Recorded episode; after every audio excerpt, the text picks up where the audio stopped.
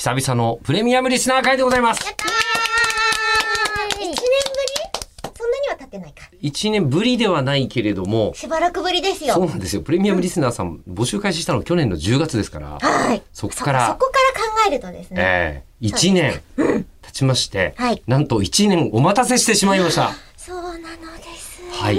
はい、待ちました。待たせていただきましということたで、。しかもそうなんです。なんと一番初めのプレミアムリスナーさん、女性の方ではいいらっしゃいました。では、あの、リスナー名からお伺いしてもよろしいですか？はい、リスナー名、さっきんと申します。さっきんさん、よろしくお願いします。よろしくお願いいたします今もうすごい立派な社会人の女性がいや、ちょっと。安心しましたよ。ね。ちゃんとその立派な社会人である方がプレミアムリスナーさんになってくれてるんだって、もう年派も行かないような少女から、うん。こう、お年玉を今までために貯めたものをこう 放出してるってそれなったら、は、それは自分のために使ってほしいね。うん。いやー、でもなかなかの金欠社会人で。いや、すいません、そんな中もう、本当に、本当にありがとうございます。いや、あの、本当に人生初のリボを使って申し込みました。そうなんですか？すいません、なんか、そこまで。ありがとうございます。ちょっと今、椅子、椅子下げちゃったよ。すいません、ありがとう。図が高かったです。うんなんと、え、はいそうまでしてくれたのは、はいやっぱり、なんか動機があったと思うんですけど。いや、やっぱり何よりも、こんな経験ってめったにないので、こうして喋れる機会があるんだったらと思って、ええもうぜひぜひそれはもう今参加するしか勢いでいかないと、えもう後々この勢いはないなと思って、その場で申し込みました。そうなんと。一番乗りだったんですよ。うん、そうですよね。うんはいでその勢いを1年間待たせてしまったという。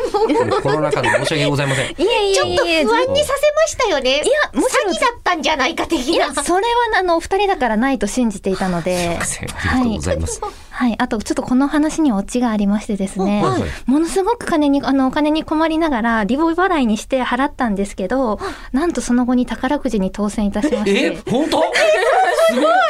本当に？はい。へえ。すごいねそう。なんです。いや、なんかね、本当に普段宝くじを買わない人間なんですけど、はいはいその日たまたま、あの、あの、ある、あの、ちょっと、あの、祖母の家に帰っていた時に、はいはいええその時のスーパーの帰り道の宝くじ屋さんが、なんか今日すごく当たる気がするっていうようなええことが、その申し込んで1ヶ月後にありまして、ええおー、すごい。で、その時に2枚買ったんですよ。うんそして2枚とも当たりまして、え、2枚で？2枚かスクラッチ買って2枚、2枚とも当たりまして、へえ。で、一つが6等の200円で、うんもう一つが1等の30万円だった。へえ。すごっ。倍になってます。で、うん、というよりこのために当ててくれたみたいな。いや、本当ですよね。はい、だから無事に翌月にリボ払いは全額支払いが返ってへえ。なんならリボ払いポイントいいもんね。そうですね。一回で設定してみたら。へえ。はい。よかった。なんかもういろんな意味でよかった。はい。なんというかね、あれだね、あの、もうこのまま新作落語を作れる。確かに。いや、金を呼び込むね、あの番組、番組ですよ、この番組。金を呼び込む番組。はい。す。ごい個人の感想だけどもね、ここにね、事実として。うん。いや大丈夫。ポッドキャストは通信だから大丈夫。うん。放送だったら今危険だったですけど。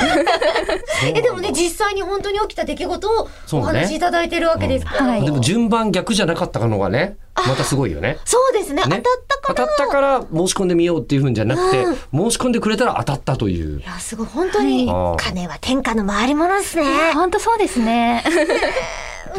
すっごい都合のいい解釈だよ 我々に都合のいい解釈させていただいちゃいましたけど、でもしかもなんか東京じゃないんですもんね。はい、今日も大阪から、わざわざ、はい。ね、それもあっていえいえね、ちょっとお待たせしてしまって、そう。今ね今日あのまたいでという移動は。緊急事態宣言中は無理だよって言って、はい。ね、なんだけど10月の23日、えー本日じゃがりこの日に収録を。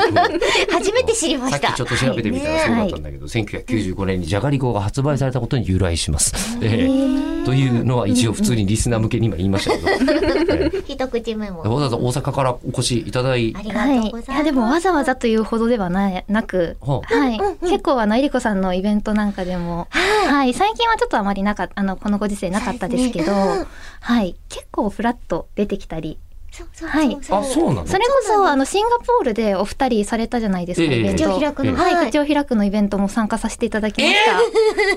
そんな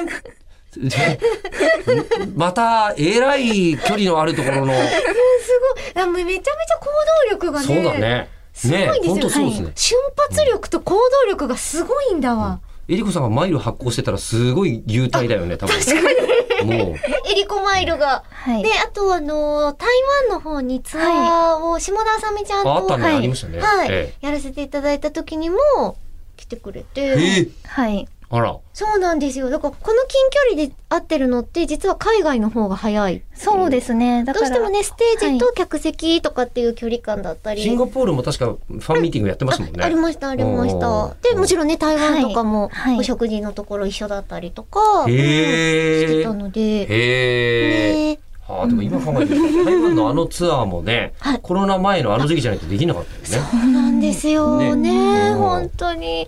ちょっとあの、結構ね、バタバタとしたツアーになってしまっていたので、その、もうちょっとゆっくりとっていう、もう一回やってみたいなって思いはあるのおぜひ、あの、また宝くじが皆さんに当たりますよ。皆さんに当たりますよ。いやでも今度は仕事が転職あの仕事ちょっと転職したこともあってはい。ちゃんとあの自分のお財布でいけると思いますので。そうなんですか。はそこですよ。あの気になるのは、はい。そうやってこういろんなところにパはい。ーッと行けるっていうことはどんなお仕事なんだろうというのが、はい。確かにそうですね。まあ一応僕の仮説は旅人っていう仕事だったんですけど、中田秀俊で、仕事なんだ。中田秀俊によればね。グレートジャーニー。グレートジャーニ。ー。グレートジャーニーはもっと別の人。ちゃんとそれをやっている冒険家の方はいますから。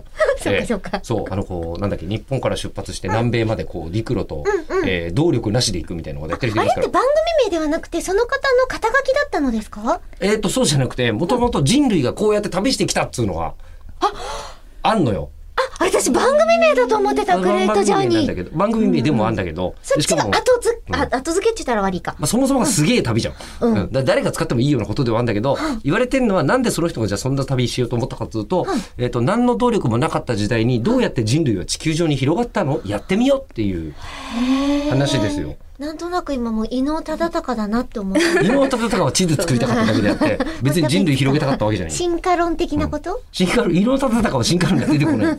どこまでも。あの人はすごい、め話っちゃあるんでがガラパゴスです。話がはいガラパゴスはまた離島なんだよ。うん別の場所にあるんだよ。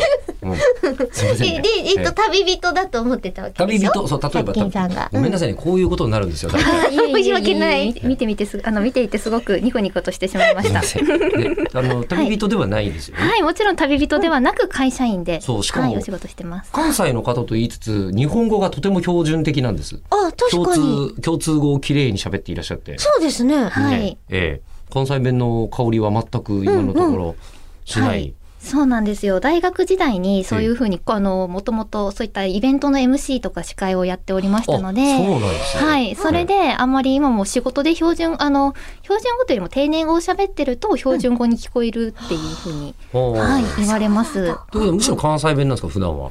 え友達といる時は結構あの「せやねん」っていうようなそう相づちは打ったりとかしますね。はいはでそれだけではえーっと、関西弁と,、はいえーっと共通語のはい通訳とかじゃないですよね。そういうそんな仕事あれば楽しそう。確かに。でも大体わかるしななんだかんだ言ってもな。いやでもドラマの脚本でありますよねそういう方言あ、指導方言指導ね、ありますね。でもそこまで関西弁が達者でもないので関西弁って達者ってあるんですか？いや私はもともと福岡出身なので、えあそうなんですか？はいそうなんですよ出身地が福岡で中学の時に大阪に移ったので、はいはい。あの生粋のその大阪人からするとあのどっから来たのって言われて、あまた違うんだ。そあ確かに関西弁に近いことを喋っているけれども、うそう、うんうん関西弁で喋ってるつもりが、うん、ネイティブじゃないんだと。はいそして何かネイティブじゃないが倒れる音がしました。すみません私がスマホを落としまあ、した多分拾ってください、拾ってください。落ち着かないと思いますから。はいいや、全然大丈夫です。机の上とか乗っけといても。はいええ。今めちゃめちゃわざわざはい椅子の上に乗っけてくれてて。はいブブーってならないようにしてくれます。そうですねまあ、なったとって別にいいよ。殺菌さんの番組だから。あと ね、吉田さんもね、いもう忙しいから、しょっちゅうブブーって言いますもんね。でも最近、今日はさすがにねあの、あ殺菌さんのやつ僕ですから、ちゃんと。あ、えお気遣いありがとうござえ、いますマナーモードになってます。大変私機内モードに今更しなければ 失礼しました。こちらがしていませんでした。はい。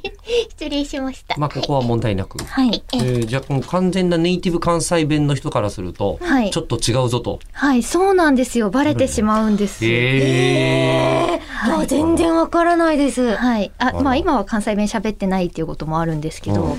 ふとした瞬間に関西弁喋ってても大阪じゃないだろうって言われます。そうなんだ。わ厳しいな、そうなんですよ。大阪人の関西弁と大阪弁判定が結構厳しいんですよ。それは私もまだずっとつかめずにいます。まだ勝てない。そこを突破できない。突破できないですね。あーどんだけ住んでも。関西弁って言ってもその中にね細かく分かれてますもんね、そう、京都弁とどちらかというと兵庫よりと北摂よりと関東コテコテの。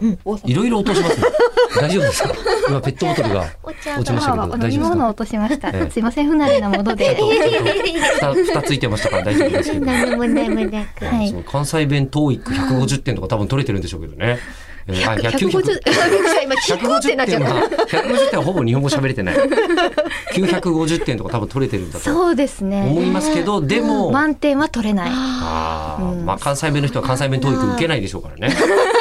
確かに。うん。ネイティブの人は、まあ、そもそも関西弁 TOEIC がないんだけどもという話ですけどそれを言うなら、えでじゃあ福岡から、はい。それは、えっと、ご家族の仕事の都合とかで大阪に、はいね、ご家族あの、て家族の転勤で大阪に来て、でそこからはずっと大阪に住んであの今もずっと実家に住んでるんですけれど、はい。で今はもうさすがにそういった司会のお仕事とかあの司会、とか MC の仕事はせずに普通の至って普通の会社員をしております。うん普通の会社員をはい。なさっているお休み取ったりとかするの大変じゃないですか？あお休みはあのもう至って普通の土日祝日、うんうんはい、の勤務をしております。じゃあなるべくそういうところでイベントやりましょうはい。土日祝でああそうね、はいそろそろ口を開くも復活できそうだしねね復活されるんですか？このこれがちょっと続けば、はいええはい本来イベントやるべきねポッドキャストですからねいや本。当そうなんですよああだけどここのとこできてないのをなんとかしたいと。でもそれじゃあイベントもお越しいただいたことがひょっとしてある？はい、もちろんです。あらまあ、はい。ありがとうございます。いえいえ。本当にねじゃあもし。かしたら手拭い渡しのタイミングとかは、でごめんなさい、言ってないです。あいえいえいいいいんです、はいい、いです全然謎のプレッシャー。そうなんです、うんあの出席を取ろうとかそういうやつじゃなかったんでそっかじゃあそれもね。うん、でもそれよりも一足先に日本放送のスタジオにはい。今お越しいただいて。はい来てしまいましたロックスタですね。ロックスタ撮ってますけど。はい。ね。景色が良いねそうそうですねね。ここね。これしか見えないですね。本当に気持ちが良い、はいあ、えりこさんの角度から見ると日比谷公園が見える。そうなんですうん森が角度なんですね。私ビルしか見えないやと思ってました。あそうこっちはね森しか見えないんですビール森ちょっと席森交換してみましょう。別に今でもいいですけどね。というまあお越しいただきまして。はい。ね、なんかわざわざ手元にメモ作ってきてくれてるんですよ。そうしかも不思議な形のメモなんです、あ、はい。私愛用してるのが算数ノート。そうだよね。はい。算数ノートってわかりますか？あの、小学校の。これは2年、2年生が使ってるものなんですけど、こんな感じで横向きにノートがうんうん。製本されておりまして、はい。だから開くと、これちょうどパソコンを目の前に置いてると、キーボードと幅がちょっとでかいぐらいなので実はパソコンの幅とちょうどいいへ幅になるえ。ので、そっか。縦が長いノートだとどうしてもねキーボードがねお腹のとこぶつかっちゃったり、うん。スペースがね。うんしますもんね。この5センチの差はでかいよ。そうなんです。横向きにノートが置いてあるけどもともとその大きさで使えるのかそうなんです。賢い ライフハックだ。ね。すごい便利なんです。そして結構線が、あの、結構、えっと、1から10の数字プラス、うんプラスと、いあの、マイナスとイコールがついてるので、うんあの、計13マスあるんですよ。うんだから縦線がすごく引きやすくって、うん。だから区切り部分っていうのをしっかり区切ることができるマス目がついているので、そういった部分から実は使いやすくてメモを取るときにはおすすめです。パソコンと併用するときにはー。っと算数ノートなんですか？あ、ずっと算数ノートです。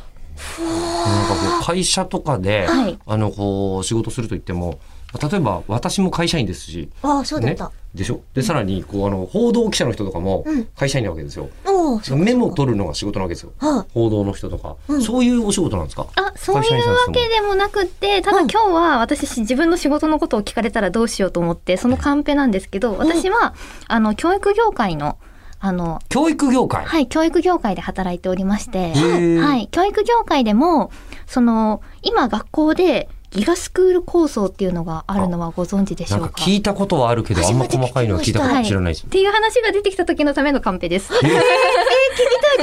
あのギガスクール構想って、孫正義さんとかやろうとしてるじゃなかったでしたっけ？あ、そうですそうだよね。はい、そうです。初めて聞いたんです学校のその ICT 化を行うために、うんあの今子供たちに一人一台学校にパソコンが入っていて小中学生も一人一台端末持ってるよっていうのご存知ですか？え、なんかタブレットじゃないの？みんなパソコンも持ってるの？そうなんです。えっとねあそうなんです実は6割が Chromebook。あ、もう今、うんうんけじゃあ結構最近の話じゃないですか。あ、そうですそうです。あのそこれれがわかります？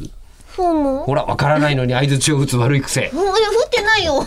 いや、打ってた、打ってた。打ってたよ。打ってた、打ってタブレットのところで、ふんふんふんって言ってた。え、ククロームブックって何？た。ほら、来た。で、クロムブック。教えてやってくださいよねはい。あの、今までだったらパソコンといえば Windows だったと思うんですよ。うん。ね、Windows だった、あの、Windows って言っても、まずパソコンを開いたら、サイン画面があって、うんそして、あの、開けばアイコンが並んでいて、はい。で、あの、そあの、そこからインタ、あの、インターネットにつないだり、あとはいろいろ、あの、オフィス系のアプリがありますよね。はいそういったものを使って、文字、あの、文章を編集したり、あの、そういう表計算ソフトを使ったりっていうのが一般的だったと思うんですけど、うん Chromebook の特徴は、あの、ChromeOS ってまず OS がパソコンだけど Windows と ChromeOS っていう違いがあるんです。別なんですか？そう、別なんです。だから今までのパソコン上はしているけれども、うん立ちああの立ち上がった時とその機能あの操作性が全然違うんですね。へえ、見た目はじゃあ今までのパソコンと変わらはい、同じです。へえ。はい。ただし操作性が全然違って、例えばパソコンであったら、アプリケーションどこに入れようかなってなることってインストールした時になりませんか？はい。そういうのが、あの、ChromeOS だと、スマートフォンと同じように、プレイストアから購入したら、そのまま指定された、あの、しあのそのままもう、元々のある場所っていうのが決まってるので、そこに入るんですね。なるほど、使いやすい。そうなんです。だから、スマートフォンよりも、より、あの、あの、よりなんかシンプルにうんパソコン型にした、その、ものっていうのが Chromebook に近いのかなと思います。か、パソコン使うよりも早くパッドだったりとか、はいあの、スマホとかを今使うようになってるから、その感覚でパソコン型のもの、はい、パソコンそうです。性能が使えると、はい確かに楽ですよね。はい、おっしゃる通りです。やったー。どうした買いに来たの 今なんか、ほいほいと買って帰りそうです。まあなんならわしはもう買っとるけどな。なんなら歴史上2台 Chromebook 買って、えー使わなくなった Windows パソコンに ChromeOS も入れてみたけどな。さすがです。大好きなので入れてみましたけど、確かにあの普通に分かってない人にやらせるんだったら、その方がウイルスとかも基本入んないし、弾いてくれるんですか？そうなん弾です。いてつうか、まあ自分の手元にはほぼデータ残んないから。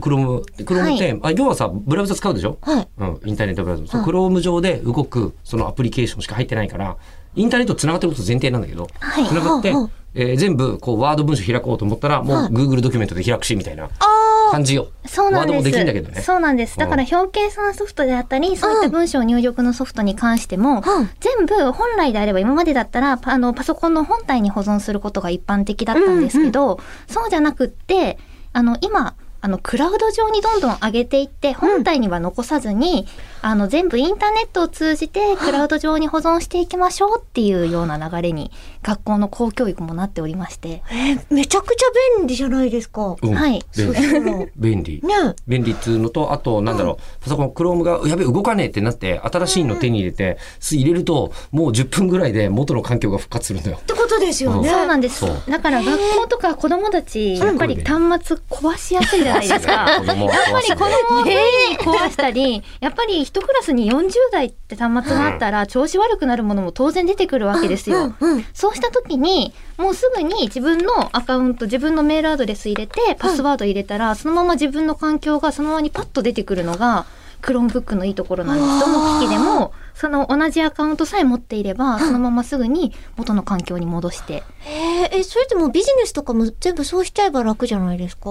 それがね、なかなかうまくいかないところですよね。うんクラウド自体の安定性とか、そもそもネットワーク自体が安定した環境でないと難しかったりもしますので。あ、そっか。学校だとこれぐらいこういう風に使うよっていうのがもう分かってるからそこを安定させとけばいいけど、ビジネスだともっと膨大だったり、大変だったりするってこと？まあ、あと、半端に今までパソコン使ってるからね。あ、そっか。初めから全部今会社作るんだったらもう、うん。だって例えばさ、もうコロナ禍でこんだけズームとか当たり前になっちゃったから、うん。今会社作るならもうオフィス借りる必要多分ないんだもん。そうですね。うん。もう普通に会社、うちの会社はあの別にないです会社、んうん。みたいなこと言われてもまあそうかって思うじゃないですか、でももうすでにそこら辺とか自社ビルとかあんなですよ。やめられます？今からでしょ？いやー、あれ、あれだって、あの自社ビルあるからちょっと法人税とか変わってくんでしょ？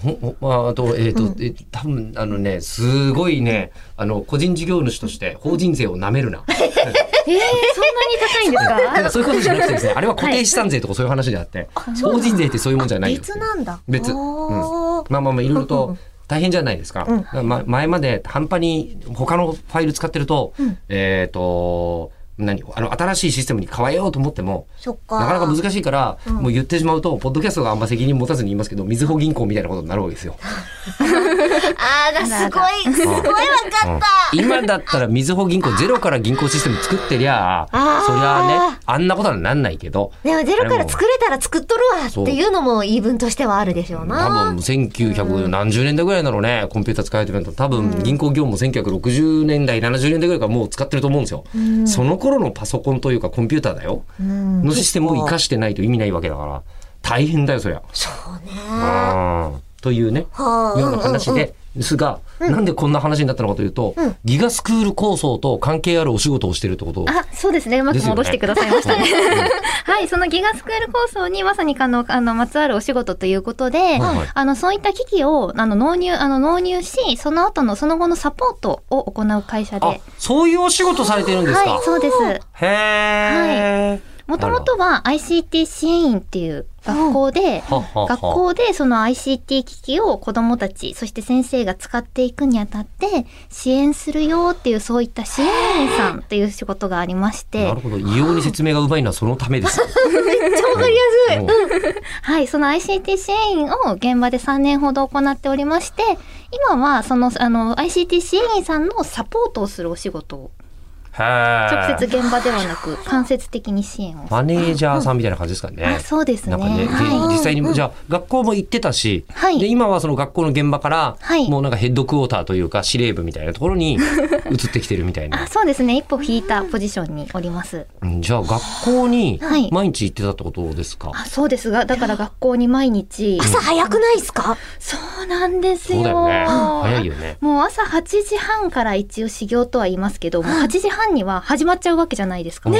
もう8時半に挨拶あの朝礼が始まって、35分には授業が始まった朝学が始まったりするので、もうそのそれまでには開いて朝学の準備しようねっていう、そういうご支援もあるので、あもう本当に朝が早いです。朝7時台にもはいうパソコンのトラブルに向き合ってるってことですか？あでもあの一応定時は8時半なのスタートなので、はい だからそこまで早く行くことはないですけども8時半からフルスロットル状態です。へえ、もうせ、もう子供から子供からは先生って呼ばれるんですか？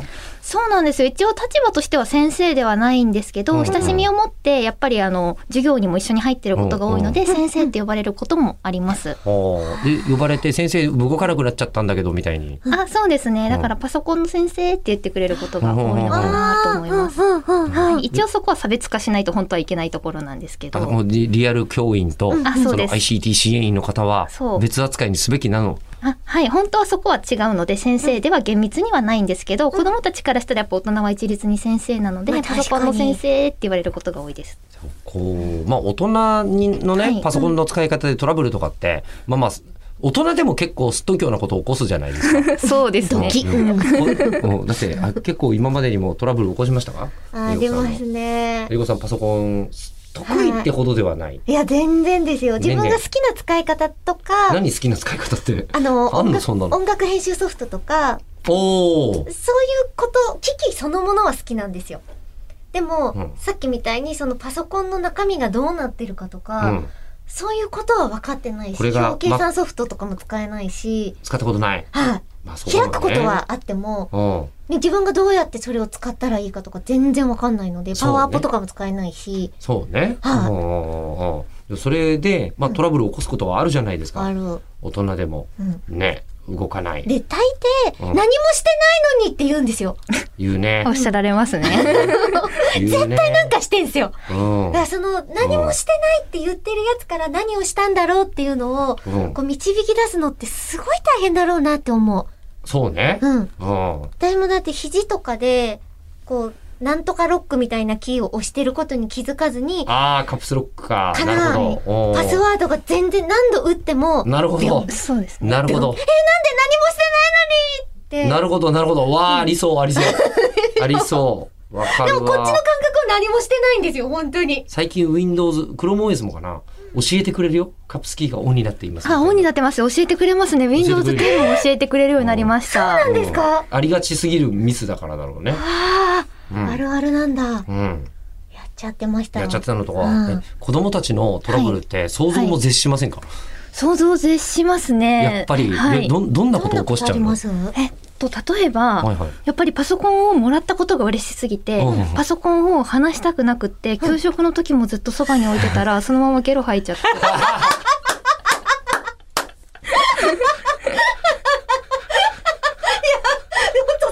わいいな。かわいいな。かわいいけど。かわかわいいけど困るね。絶対無理だわ。そう、だから端子の部分にゲロ入っちゃって、で、ゲロも取り除ける限界があるので、ねもう詰まったままだけど、とりあえず動く、動くし、保守対象内ですかって聞いたら、保守対象にはなりませんって言われてしまったので、かわいそうだな。はい。はい。はあ。ただ一応動いてはいるので、じゃあちょっとそのまま使おうかっていうことにはなったんですけど、は はい。えー、本人としては嫌だよね。そうですね。だから1年生で育った、もらったの、もらったた1年生の子だったんですけど、うん1年生もらったらそのまま6年生まで使わないといけないので、じゃあもう6年間ゲロパソなんだ。はいおいおいおい。その子の気持ちにもない。そうね、そうね。うん。かわいそうだけどね端。子に入っちゃうと充電とか大丈夫なんですか？今のところ大丈夫なんですけど、うん後々は不安ですよね。そうだよねむしろもう壊れてしまったら、うん、その方が変えられて良いのかもしれないですよ、むしろね。はい。うん。文字って書かなくなってるんですか？じゃあ。いえいえ、やっぱり文字書くことは大事ですし、うん。何でも、あの、その ICT 化すればいいよっていうものじゃなくって、うん。むしろ ICT 化しすぎて問題になってることもあるので、え文字そうなの？をはい、書いてます。しすぎて問題ってどういうことですか？あの、一番、あ一番驚いたのが、ええ。あの、そうあの学校にうん。一人一台パソコンが配布されたことによって、うん。不登校率が上がっちゃったクラスがあったことです。え？急に上がったんですよ。なん。で？で？学校行かなくてもいいやってなる。いや、じゃなくって、あの、パソコンを使うことによって、うん。意見が、みんなの意見が見れますよっていうのが、そういった一覧化して可視化することができますよっていうのがメリットなんですけど、うんうん。その一方で、本来だったら手を挙げたら発表できるけど、そうじゃなくってやっぱり見られたくない子とか中学校になるといるじゃないですか。あだから自分の意見を見られたくなかったのに、先生が勝手に公開したのが嫌で不登校になってしまった子。あそれ ICT のせいっていうのかな？あ。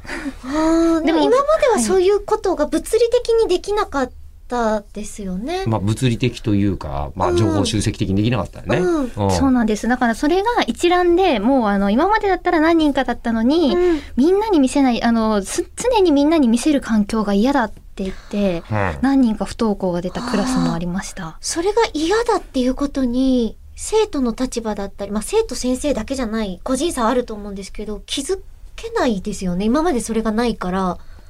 まあ見られたくない、うん。うんという見られない権利っていうのはうんあるけ。どね。テストとかも、紙で自分ずっと過ごしてきてて、返してもらうときに、点数のところをもらった瞬間にパッて折るみたいな。ありますね。うん。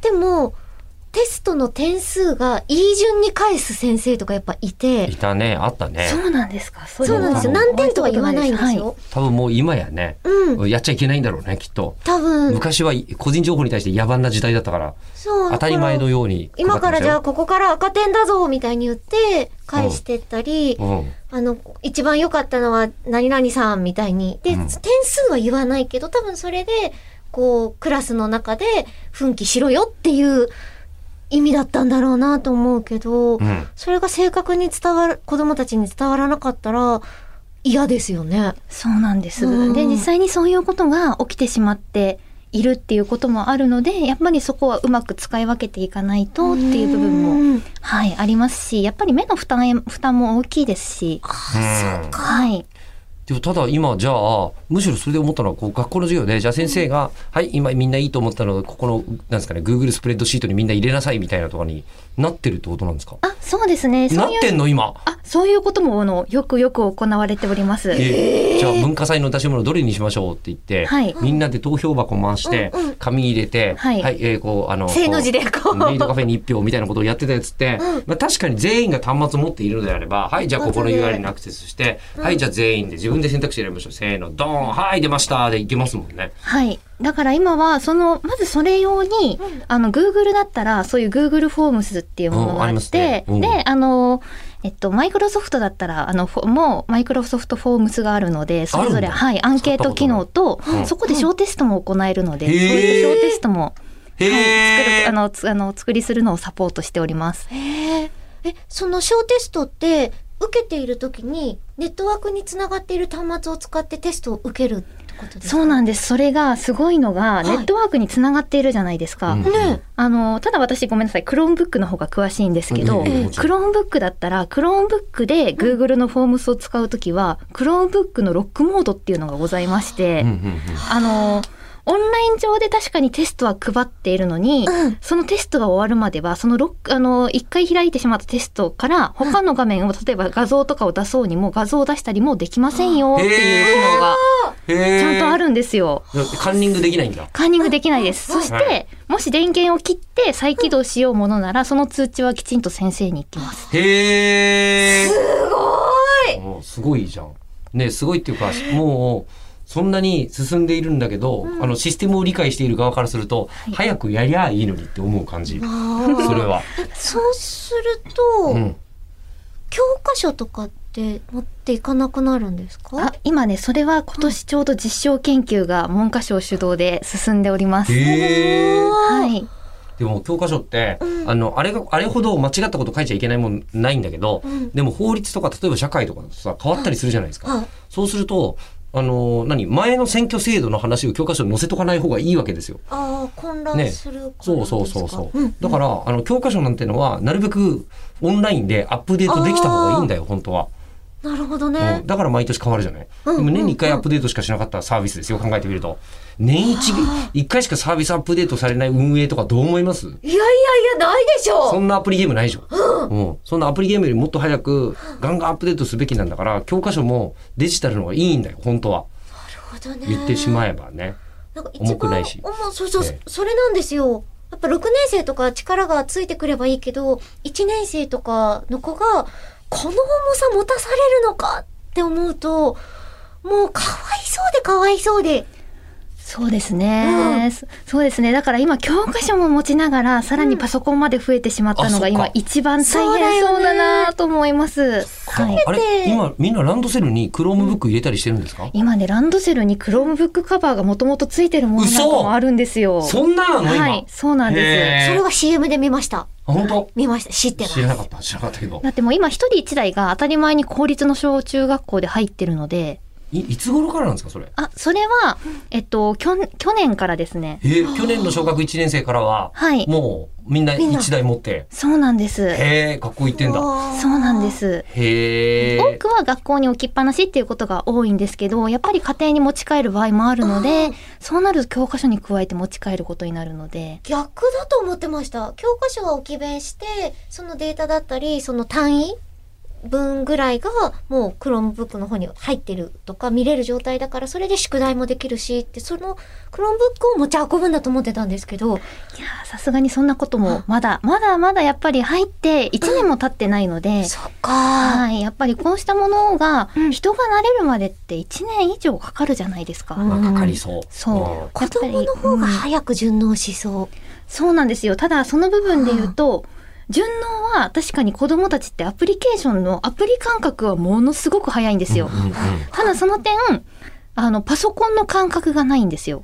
あへあ、そっか。未知ですもんね。そう、家で使うのも主にタブレットだから、うんパソコンっていうもののキーボードに触れたことがなかったり、概念っていうものがなくって、うんうんだから電源をまず消す概念がない。あなるほど。今スイッチも電源消さないじゃないですか。確かに。うんそう、うんだから電源を消すっていうのは蓋を閉じるだけだと思ってるっていう。はあ。あでもまあ、クロームブック割とそういう使い方ですけどね。あ、クロームブックはそうですね。そういう使い方なんですけど、一応でもクロームブックも電源切ってからしまわないと、やっぱりあの充電するときに、うんあの過充電になるからっていうので、電源は消してねって言っても、うん消すイコール閉じるだから、うんうんそこが通じない部分があるんですよね。へえ。はいカウントダウンをするんだよっていうことが、そうなんです。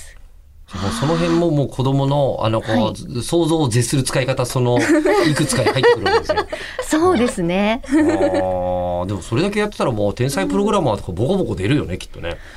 ねえどうなんでしょう。それはまだでもこれからかうんなと思います。まあ、だから今8歳以下の子たちが持ってるってことですもんね。そうなんです。えー中中学生とかも去年からとかになってるあ、んですか？中学生も小学生も去年、小中が。はい。あじゃあ今の13歳14歳も、はいもうそうなってるじゃあうちの娘とかちょうどその上をすり抜けちゃった、ああ、そうですね。うん、でもほっといてもずっとパソコンやってたよねうちの子はね、うん、家でえ、それをこう教えていく先生たちの方も大変じゃないですか？そうなんです。だから、堪能な先生はどんどんどんどん使っていくけど、うんうん苦手な先生は、やっぱりそこに遅れまいとしてついていく、うん。というところが、やはり大変そうだな、というふうにそう思いですす。ね。先生の中でもやっぱおとしめしてたりとか、使いやすいからって言ってパカってなる携帯を未だにちょっと前まで、ねそうそうそう、ガラケーを使ってた方とかも絶対いるじゃないですか。はいどうすんだろういや、だからそういう先生には、あの、一回触ってみてください。あの、スマートフォンよりもシンプルですよっていうお伝えをします。うん。はい。あだから、ちゃんとボタンはついてるから、スマートフォンはボタンがないから、多分不慣れな部分があると思うんですけど、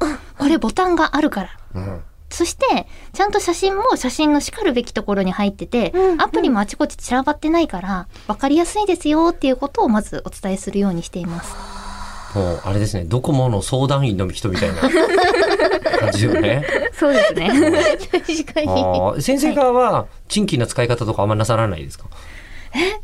でも、意外な使い方をされる先生はやはり多いですよ。でも、その、はい、意外な使い方っていうのは目から鱗なものもすごく多いので、あすごいそれ頭使い頭いい使い方ですねみそんなたいな方法があったんだ。あ、結構ありますねあ。なんかあります？例えば、あの、あの、これ結構多分、あの、いあの同じ仕事してる方だったら当たり前かなと思われるんですけど、最初に驚いたのは、前だったら小画カメラとかを使っていたのを、何カメラ？カメラって初夏カメラ、おえっ、と、OHP とかで古すごい古い言い方をすると、あの、こう、はい。透明なやつで、ここでこう、あの、書いて、それを画面を暗くして、上でっかく出すみたいなやつを、うんうん。で、まあカメラで。こうやって書いてるやつを出してはい。た。はいそはい。れを、あの、スマートフォン、あの、それを、カメラで代わりにできる、あの、カメラでつないモニターにつないでしまえばできるじゃないですか。うんカメラで撮影しなくても。うんうん。で、それを、例えばじゃあ、初画カメラ上に使おうと思ったら、カメラの部分のレンズさえ出てればいいので、100均とかで売ってるキッチン用のスツールで鍋とか重ねるために置くものあるじゃないですか。はい。なんかその台、鍋を重ねたりするための台。あの、シンクの下とかそう、にこシンクの下に入ってて、網ような。目が、はい、ついてるもので、その網目の下からカメラを通して先生が初画カメラ上に使っていたりとか。で。簡単に代用ができてしまうんだなっていうのとか、アップもスワイプでこうやってスッと大きくするだけなので、はあ。初画カメラも、もうもちろん、だからその分せあの進化してるんですけど、初画カメラもあのなくてもここまでできるんだっていうのあが。すごい。しかもそうですなんだろうそれだけ撮れたらもうでっかく画面に映すとかじゃなくて、全員の子供たちに配信したりもできるってことですよね。そうなんです。もう手元で見れますもんね。はい。うんだからお習字の際とかに、お習字の際なんかに今までだったらその手元ってやっぱり見えなかったと思うんですけど、うん手元をきれいに見せるっていうことができたり。はこの手元の筆の部分い。そうです、そうです、そうです。で、そへれがいろんな角度で映せたり、あとはけ必ずしもケーブルにつながないと映せないってわけでもないので、そうすると、あの、机回りながら発表したい人をって言って、その手元のノートを映しに行けたりもするわけじゃーないですか。は機動力がそっか。そう、機動力があるので、そうすると子供たちが必然的にあの字をきれいに書くようになったっておっしゃってる先生がいました。見られるっていう意識は、そう。書いたノートの文字が見られることがあるんだっていうふうに意識すると、それだけで字を丁寧に書こうとする人が増えるっていう。確かにあのノート提出があるっていう授業は、うんすごい丁寧に取るけれど、そうじゃないと、私板書を写すのがすごい下手くそで、聞いてればなんとなく分かったような気になって、テストをそのままやっちゃってたから、うんノート提出が本当に苦行だったんですけど、でも読まれるって分かってるから、一生懸命綺麗に書こうとは思ってました。そうなんです。特に止め跳ね払いとかもやっぱり綺麗に書いてると褒められる点になるので、だから子供たちも意識するようになって、そういうところで効果が出るのかなるほどって思いました。大事ですね。はいうんいいことが基本多いよね。そうですね、今お話そうです伺ねって。。はい。いいことが基本多いとは思うんですけど、やっぱり一長一短な部分もあるのかなと。うんさっきはいの不登校の子が増えちゃったりとか。不登校の子がそうやってあのせあのやっぱり見られることっていうことがやっぱり子どもたちにもうん。意識してくださいねっていう部分をしっかりと伝えていかないといけないところ。突然覗かれたみたいな感覚になったわけですもんね。はい、あとそれとあの新しい論文に上がってたデータなんですけど、はい。はい。論文まで見るんだ。から。うん。はい、上がってたものなんですけど、あの子供はやっぱりこのす教室の中でもある程度カースト付けを行っているので、うん。なのでやっぱりこの人の意見は尊重するこの子の意見はちょっとないがしろにしがちっていうものがあるのでまず真っ先に見る子っていうのはある教あの教室の中ではある一定数出てしまうっていうようなデータもあるのでそれは本当に板書時あの板書時代に比べて平等に見られてると言えるのかっていうような問題提起がなされていました。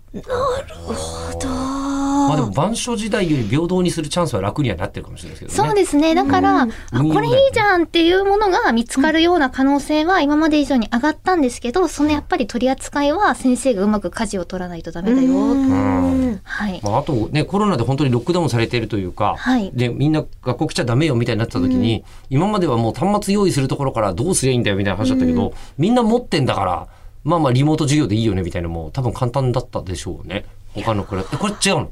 それもね、やっぱりご家庭のネットワークのご事情なるほどはい。あとあの、その、予算っていうのがひ一人一台4.5万円っていう予算があるんですけど、はいそれは端末の買い取り、あの、端末を買う際の予算が4万5千円なんですね。それぐらいですよね。はい。あと、基本的にクラウド前提としてるので、ネットワーク設備設備の増強にも予算は出てるんですけど、うん、うん家のネットワーク増強には当然お金出ないじゃないですか。そうでしょうね。そうなると、あの、お金のある自治体は、あの、SIM とか Wi-Fi、ポケット Wi-Fi 貸しますよってなるんですけど、そうじゃない自治体様もやっぱりございまして、うん。そうなると、やっぱりできる家庭、できないご家庭というのが必然的に出てきてしまうので、それで本当にできてるかというと、ちょっと難しい部分もありました。いやー、本当そうだと思う。それで子供がセブンイレブンに集まるとか言ってましたけど いや Wi-Fi を求めて。そうなんだ。いや今もう本当にちょっと前はポケモン集めてね、うん言ってたけど、ん今は、そっか。宿題をやるために Wi-Fi の元に集えというう。わ、それ宿題やりにセブンイレブン行ってくるってなるんだ。うん。うわー。今 Wi-Fi が人を動かす時代。うん確かに、その、お家でできるようになってるけど、それを、学校だと平等にサポートされる環境が整ってきてるけど、家までそれが届かないってなったら、私、サポートできるかなって思いましたもん。自分がその教育を受けてきてないから、我が子が、その、ね、今年からこれでやってくださいって言われて、それに対する講習とか感覚がそんなにない状況で、なるほど。宿題見てあげられるかなとか。そうです。だからやっぱり学校側もそこに対する不安が大きいので、うんなのでそうしたことをやっぱりそういったあの支援員という形で外部からサポートすることによって、はい。あの、そういったあのご家庭に対してどう行っていくのかという部分も、やっぱり学校様と一緒にその状況、やっぱり学校ごとの校区によって状況も異なりますので、そこに合ったものをご提案するお仕事のサポート。なる。はい。なるほど。うちも娘ね、ネットの高校行ってますからね。あ、ね、行ってて。うち家族内の連絡今、ディスコードで取ってますから。いや、こうじいうふうにね強いところはね、う、うん。ん。好きだからね。うん、いいんですけど、うん。なんか今までだとその、こう紙を広げて、こう問題を解いてるからお兄ちゃんの邪魔しちゃダメよとかって、まだいけたけど、遊んでるかのように見えたら、その兄弟間でもなかなか、今勉強の時間だからっていうのがうまくコントロールできるかなとかっていう、うん、でも、家庭の方が今気になってきました。何が将来役に立私はあんなにアニメ見てたの全く勉強だと思ってなかったですけど、将来すごい仕事に役に立ちましたよ。えそしてまだそれを好きのままでいられるのはね、いいことだと思います。そうですね。誰にもやれと言われませんでした。うんうん強制は娯楽を殺すよ。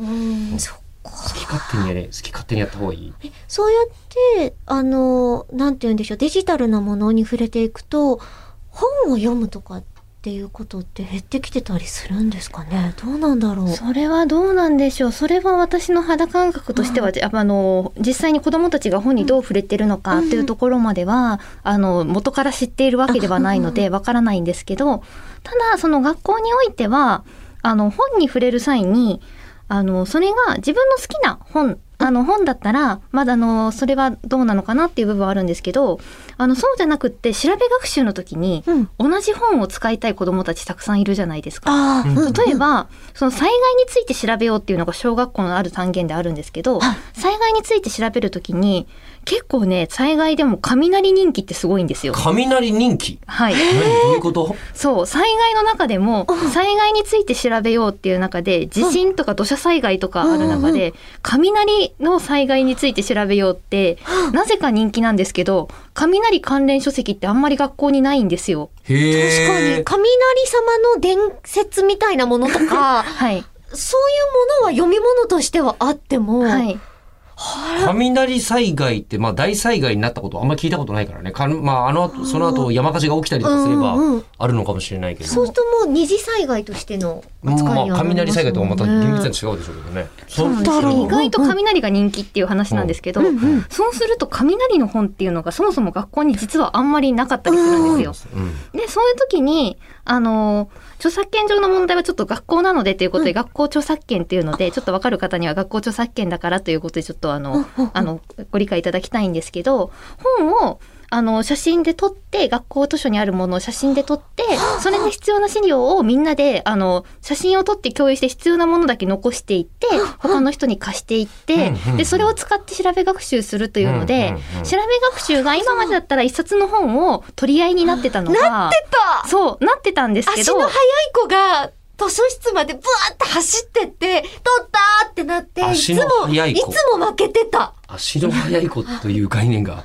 グループの中にいるんですよ、本当に。まあまあまあまあ、チームっていうのがあって見たことある。うん。やへられてたわ。そう。だから容量がいい子とか足の速い子から取っていくんじゃなくって、まあ取っていくけれど、うん。その時にそう、ちゃんとシェアできるように残していって、うん必要なものだけ取ったら、じゃあ他の人に本を渡してねっていうことができるようになったので、調べ学習の時に、やっぱりインターネットの情報も精度が必ずしも高いわけじゃないよっていう部分は、子供も先生もやっぱり気づいてきている部分なので、そこで本を使って調べ学習をするよっていうことがしやすくなったので、そういう意味では本を使うことも増えています。ああ、よかった。もうね、ねなんも何でもかんでも、こう、こう検索をしてトップに出てきたもので、こう、おしまいみたいになってっちゃったらどうしようって勝手に思ってて、なんかこう、本で読む楽しさみたいなのも知ってほしいななんてこう外野からすごいもやもや思ってたから、よかった。意外と本をそこで使えるし、本をうまくシェアできるように、うん。うんあの、うんできるようになったっていうようなことがあります。いいなぁ。はいうん。なんかそういうふうに小学校に上がる手前ぐらいまでの子たちに、その本をめくるとか触るっていうのを楽しんでほしくて、あの、読み聞かせとかをちょっとワークショップで今後やっていきたいなって画策してるんですよ。あ、そうなの？いつの間にか。そうそうそう。なので、あ全然いつとかは、どこでやるとかいうのもう全然わかってないんですけど、でもそういうものとかすらシェアできるようにはい。ね、なってきますよね。はい、そうなんでうす。ーん。そしてえりこさん、あの絵本の中にはもありますし、あと以前も徳島でそういうイベントされてましたよね。本をね、こうやって読み聞かせをするっていうのを、そうやらせてもらって、またそのイベントも楽しみにしております。ぜひ、はいも年齢関係なく、そもそもそんなにさっきーさんが、いえりこさんを追いかけてる理由っていうのは何なんですか？え？なんかもう今日ずっとね、ICT の話聞いてた。い。や、私もそうだった。えりこさんの話をあんまり聞いてないんですよ。うん。うん。いや、えりこさん、えりこさんは、何なんでしょうね。あの、あの、最初は、あの、他の方と同じように、私もニコニコで入ったんですけど、ははい。ですけど、あの、あると、あの、イベントに行って面白いなっていうのはもちろん。あったん。ですけど、何よりもこの人についていくと面白いぞっていうのに気づいた瞬間が、はい、ありまそれはな何だったんですか？さっきんちゃんにとっては。え、それが、あの、天橋立ですね。天の橋立はいね。。宮津。もう、なるほどオープンに決してしないからこそ、はいもうめちゃくちゃ濃い話をしますよっていう、はいね、天の岩戸状態ではい。お話を、こう、アニメ業界のはいいろんなことだったり、そこからこう波及した、こう、出版社のお話だったり、あれ講談社の人でやってるやつでしょ違ったっけ？あ、えっと、講談社の、はい、方もそうですし、もともとは、あの、プロダクション IG の、うん。えっと、プロデューサーが発起人となって、あの、ヤマトの、あそっかそっかそっか。はい、でじゃあえっ、つながりとでやらせていただいてました。もうアイマスバリバリの時というよりはもうちょっと後ですよね。ああ、そうですね。ね。はい。うんね。うん。でそれにそっか大阪だからはい。割と京都だったら行きやすいしみたいな、はい。で行かれて、はい。そうなったわけですか？はい。はそうだったんだ。はい、最初はたまに東京の方のイベントに顔出してるぐらいだったんですけど、それがだんだんと、あの、この人についてたら面白いっていうのを気づいてからは、もうあちこちついていくようになりました。あ。いや、嬉しいな。そう、徳島だったり、はい。そのね、宮津の方だったり、新潟とかにも足を、その、縁で伸ばしたりとか、あの、四国、高松の方にもうんうん。行ったりとかっていうのがあるので。あれかえりこさんが旅人なんだ。そうか。いやー、この2年ぐらい調子悪いなと思ってたの、それだ行わ。ってないもんね。行けてないそりゃあね家のねなんか、まあの窓の補修ガラスの補修がうまくいかなかったりするよね。私のエネルギーかな、あれな。うん。今ね、うんそう、だからエリコさんがどんどん出てくださったら、それについていくので、わかりました。楽しみにしております。ね、終着地はもしかしたら台湾かもしれないけれど。ついていきます。そうね今度のねぜひうがね、はい行きたいなと思って、やっぱりイベントやんないとね、こっちの口を開くのまた他の人で他の声優さんを追っかけていたのになぜ漢字学者の話を聞いてるんだろうみたいなこの面白さもちょっと異常ですよね。そうなんです。だから、これはエリコさん、エリコさんについていってなかったらこんなこともなかったし、今日こうして、まさかこうして収ラジオ局で収録することが、そんなことが人生に起こるなんてなかったと思うので、いや、本当に面白いお話です。そうね、うん。もう多分あのクローンブックにギロっちゃった小少年小学生の話とか俺どっかですると思うな。好きそう。うん、好き、うん、嬉しすぎてっていうとこが、とこが素子供って敵。そんなことあるんだ。可愛いよね、うん。あそうそういえば今だったら子供がなんかメールとか送ったり当然できるわけですよあ、ね。はい、できますね。先生に対してっていうか、うん。その ICT パソコンの先生に対してリアクション返ってきたりとかするんあそこはね、アドレス教えてないので、ん。そういったことはないですね。あ直接のと、うん。あと子供にはやっぱり一応制限はかけられてるので、うん。そのプラ、あの、その先生だけに送れるようになってる設定とかももちろんされてるので、はいはいはい、なのでそういったことは特にないですね。そうなのか。じゃあそこで、こう学んだ子たちが、いずれって言った時に、はい。実はっていう出会いがね、あったら、今想像してるのは、その子たちが10年後とかに？そう、うん同じような職業に就いたりとか、うんそういう、あの、開発に携わるようになったりとかして、そのきっかけは実は、さっきん先生だったんですよ。うーんであったら胸熱だぜって思ってます。いや、本当に、でもパソコンに触れたその、あの、きっかけが支援員さんだったって言われるとすごく嬉しいですね。だから、そのし、あの、同じお仕事になりたいって言ってくれるとすごく嬉しい。あの、やっぱりそれは喜びですね。あだーって、支援員さんっていうそのポジションが、私の時って、この ICT にこう直結した支援員さんって存在しなかったので、うん。い。やまあ俺も存在しなかったけど近くのオムロンのママイコンショップの店員さんとずっと喋ってた、うん。なんかその本を読むとか、うん。えっと、体を動かすとか、そういったところで支援員さんが入ってくれるっていうことはあったんですけど、結構マンモス学校だったので、担任の先生だけでは手が足りないよってことはあったんですけど、だから、今自分が想像し得ない職業っていうのが、多分もう、生まれちゃいますよね。60%ぐらいそうなる可能性が高いって言われてますよね。いやだってそりゃそうだよ。だってす、たほんの20年前にウェブデザイナーっつっても何のことか分かんなかったんだから、ああ確かに。う。ん e スポーツだってそうですもん e ねス。ポーツはそうね。e スポーツは今でも職業かどうかギリギリのところに。えでもプロの方いらっしゃいますよね。いますね、うん。一握りだけどね、うん。うんそこ行くとねアナウンサーってこの間調べたんだけどさこの世に2500人しかいないのね。日本国そうなんですか？少ないの意外と。えー、え、うん。フリーの方も入れて？ってことフリーの人とかいるともう分かんないのよ。あ、あ、そういうことか。資格職じゃないから。うん。あいや、でも憧れのお仕事ですね。いやいやいや、うん。これもう四国、さっきも言いましたけど、資格職じゃないんで、言ったらそうですから。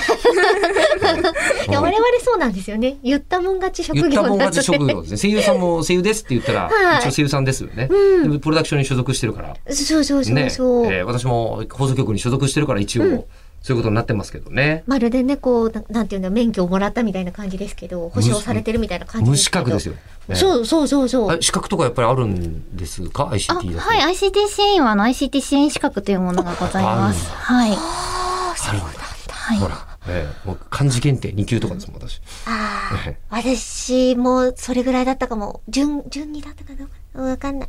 えっと、うん使うことわかんない資格ってどうなの？カリキュラムの中で受けてどうだったかなぐらいになってます。ああ、カリキュラムあるの？あ、ありました。声優さんの？うん、あの、学校の、なんていうの、英検とか、あの、簿記検定みたいなやつの中うんでその漢字検定うん。あったけど、うん、カリキュラムでやってたから全然、今もう一回やり直したら楽しかろうなって天宮そらちゃんを見てて思います。雨宮そらちゃんなんかやってるんですか、今？あの、漢字がすごい好きで、だから撮りたいって言って。あ、そうなんだ。うん。へえ。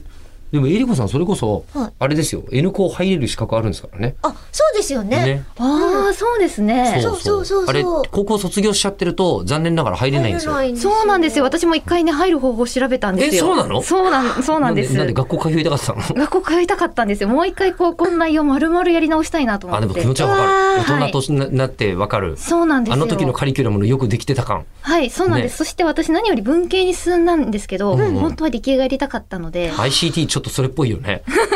そうですね。うん。だから、もう物理と科学取りたかった。と思って、そあして、なんであの時に地学もう少し綺麗にやっとかな、あのちゃんとやっとかなかったんだろうとか、思うところもあるので、ー。倫理とかをもっとしっかりやりたかったって。確かに。そう。あの時は分からなかったけど今だったら倫理取るし地学取るなと思って、あ確かに。う、ん。そうですよね。いや、うん私、その資格を持ってんだよな。ー資格、まあ、むしろ資格がないからいけるんだと高卒資格ゆえのね資格をお持ちじゃないから。そうそうそう。うん。いやもう全然私 N 校のほぼほぼインサイダーですから。ズブズブですから。N 校あの N 校入ってクイズ研究会入ったら顧問として僕がいますよ、嫌だな。嫌な感じだな。え嫌な感じ。そうね。こちらもやりづらいです。もうキラッキラの顔で、こう前に座ってやろいやーでもまあそれはそれでやっぱ勉強楽しいよね。う。いや、本最終当に。的にね、ううん。ん、そうですよね。そうなんです。勉強の場にいるわけですもんね。そうです。勉強の場にいると刺激されることが本当に多くって、うん。だからこのあの理科の授業に入ってもうやっぱり中学の内容と結構忘れてることも多いわけじゃないですか。うん。だからいざあの話を聞いてみて「へえんかこんな科学って面白かったっけ?」とかイカのそれこそ夏休みにイカのなんだっけ？あの解体？あ解剖？解剖するんですか？解剖するんですけど、そう夏休みにイカの解剖するんですけどそうやって解剖してるのを見て、あ生物って面白いなって、自分の時イカの解剖なんかなんかなかったなと思って。うん、私もなかったです。でそれが学校によってはアジのアジを3枚におろしてでそれを解剖に使うってるところもあったりしへて。ー調理実習を兼ねつつ、そう、うんそうです。っていうので、その魚でそういうふうに解剖を行っているところもあり、そういうのが見れるのってやっぱり学校にいるから気づいて、確かに。でそしてそこに刺激されて、ああの時の生物もっとしっかりやっとけばよかったとか、うんうんあやりたいなーって思うことが多々あるんですよね。やっぱりなんかやりたい時にやらないと身につかないんだよねねそうなんですねよ。なんであんなに子供の時やりたくないっていうのがあったんだろうなやらされてるっていうのが大きかったのかもしれないですね。そうだね。うん今から考えてみるとね、なんであんなに数学嫌だって言ってた人たちが今数読を列車の中でずっとやってる いや、楽しい 確かに。謎だよなーって思うよね。あじゃあこれからもはい勉強の場に行って、はい子供たちにそういうサポートをしつつ、はい。うん新たな進化を見届けるわけですね。そうですね。だから子供たちがそうして、あの、あの、やっぱり ICT ネイティブになっていく中で、やっぱり教育もどんどん変わっていくと思いますので、その中で自分、自分ができることと、そして子供たちがその中でどう変わっていくのか。例えば、今のゆとり世代である私たちが、やっぱりそのゆ、あの、やっぱりそのちょっと SNS 文化でお互いを許し合う文化があるよねっていうふうに言われるように、じゃあさらにそれがネイティブになった今の子たちが20になった時はどう呼ばれるんだろうっていうのは、うん。とても楽しみだなと思っています。しかもそのその時に現場にいてノートが、はい。あのー算数ノートなわけですよね。はい。えはい。あのなんて言うんだろう、大人が算数ノートを使ってるのを見ると、子供のリアクション激しそうじゃないですか。あ、そうですね。子供っていうより先生方にすごく食いつかれます。あ、そうなの？はい、職員室で先生方に算数ノートって言われるななぜ、はいなぜ？って言われる。そう、なぜっていう。いや、これがパソコンの前には一番いいですよっていう説明を必ずします。うんもう広がってってほしい。はい。そのライフハックが。うんでも算数ノートをそのまま使うのもいいし、その形で、その大人たちも使えるっていうやつを、コクヨは出すべき。そう出してんのかな？こんな感じですごい割りやすいんですよ。おー、はいあとね、そう、そうあお手紙で見たんですすけど、ごいすごい。うん。あの、字がね、綺麗なんですよ。そう。ね。あ、この、このページちょっと雑ですね。あ、でも今ちょっと思ったけど、この何、算数ノートにボールペンでノートを取ってある状況が珍しいことに気づいた。大体子供鉛筆じゃない。あ、確かに。うんいや、ボールペンとなるとこういう風になるんだなっていううん。のと。そうですね。マーカー入ってますしね。うんでもこうやって考えてみると私あのこう、はい。文学部で、はい。人えー文学部の歴史上で初めてノートパソコンでじゅノート取ってた人らしいんですけど私、えー、そうなんですえーかそれはもうだって二十数年前の話ですから。そうだね278年前、うん。うん、ノートパソコン自体がめちゃくちゃ重たいのに好きで離れたくないからゲロっちゃった子供と同じです せっかくあるんだから確かにちょっと今パッて思い浮かべてノーパソかって思ったけど、二十数年前のノーパソってむちゃくちゃ重かったですよね。めちゃくちゃ重かったよ、うん。そうだわ。うん。担ぐ勢いでしたもん。今のスマホどころかアップルウォッチより性能低いからね。その頃のパソコン。はるかに低いやつをすぐあったかくなるのよ。うん白黒だし画面。あ。でその状態のやつをこうやって持ってって撮っててなんだあいつって顔をされていた、教室の一番コンセントに近いところに座って、うん、と言ってたら理工学部でも2年ぐらい前から現れた時代だったからね。ああ覚醒の感がある。